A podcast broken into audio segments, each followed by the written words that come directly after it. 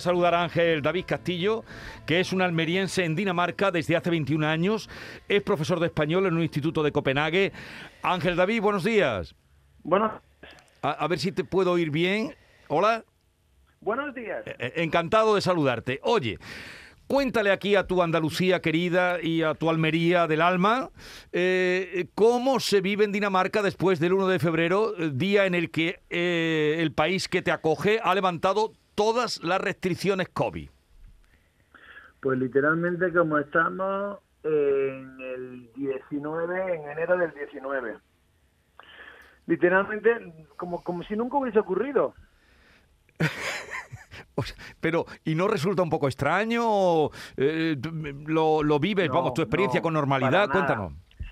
Hombre, estamos muy contentos y se ve que la gente tiene muchas ganas de volver a ir a los conciertos, a las cafeterías ya sin tener que llegar con la mascarilla puesta. O sea, eso sí, pero de alguna forma creo que el ser humano es tan inteligente que intenta olvidar lo antes posible las cosas malas. Entonces es literalmente, bueno, como si no hubiese existido. Se sigue hablando, por supuesto, de eso, pero ya sabes que puedes ir con tus amigos, se pueden reunir 20 amigos sin ningún problema, 10 y ya no hay ningún problema. De repente ir a una tienda sin tener que ir con la mascarilla, poder hablar con el dependiente, poder pedir eh, dos chuletas de cordero sin tener que ir con la mascarilla, es una maravilla. Pero no sé, a lo mejor es porque yo intento abstraerme un poco, pero, pero mm, no sé, estamos... Ayer, por ejemplo, me hizo gracia que ayer nos juntamos en la sala de profesores y por alguna razón, que fue la primera vez que nos vimos todos así, ya sin mascarilla y sin nada, fue muy divertido porque estamos extremadamente alegres, pero... pero bueno, no sé. No, no, si eso era lo que queríamos, saber tu percepción mm, directa, sin filtros de cómo se está viviendo. Hombre, eh, tu tocayo David te quiere preguntar. Ángel David, extremadamente alegre, supongo, porque os podéis ver ya las caras y podéis ver la sonrisa. Eso para empezar, porque ya no hay mascarilla. Pero No, no, pero por supuesto, claro, claro. es curioso el caso de Dinamarca porque el 60% de los 5,8 millones de daneses habéis recibido la dosis de refuerzo. Casi los datos son hasta peores que en España y sin embargo en España todavía no se ha tomado esa decisión. ¿Tú crees que España, aunque tú no vives aquí, pero sabes las condiciones que tenemos, está ya preparada también para coger esa medida de fuera todo? Mira, yo ahí no me puedo meter. Pero de todas formas, el dato que comentas no lo conocía porque, a ver, te cuento.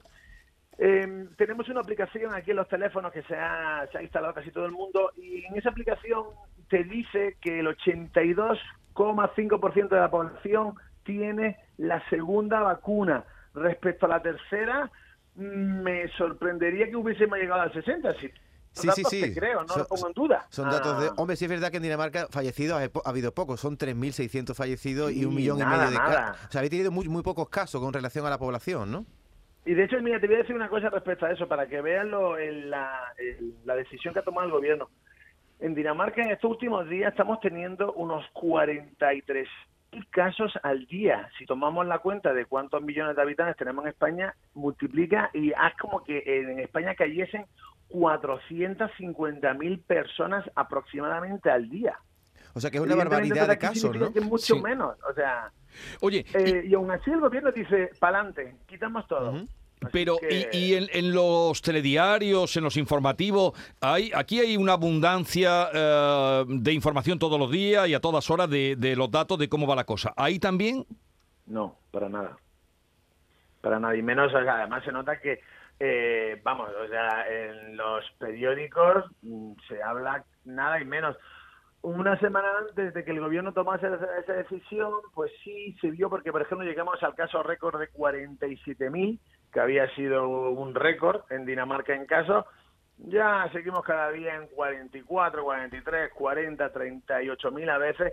De eso ya no se Sí. habla. No se habla porque la gente, para empezar, no sé, por lo menos aquí en Dinamarca, la gente, aunque lo contrae, simplemente es como un resfriado. No llega ni a una gripe. Sí. O sea, ni a una gripe. Algunos casos sí, tengo amigos que se han puesto con 39 y medio, algunos con 40 y medio, pero ya está dos días con la fiebre y se acabó.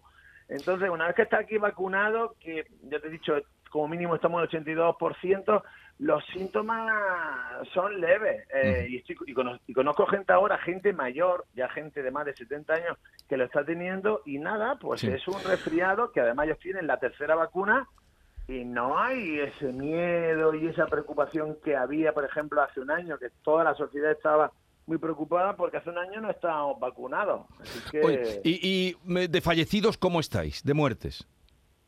pues eso, en fallecidos estamos eh, creo que en 3.300. No, pero Mira, fíjate ah, qué digo, curioso. no sé, el dato, perdón, el dato a diario. No, el dato El dato total es ellos puede ser, 3.600. Sí, sí, sí, te puedo, te puedo decir. Normalmente mueren desgraciadamente entre unas 10 y 18 personas.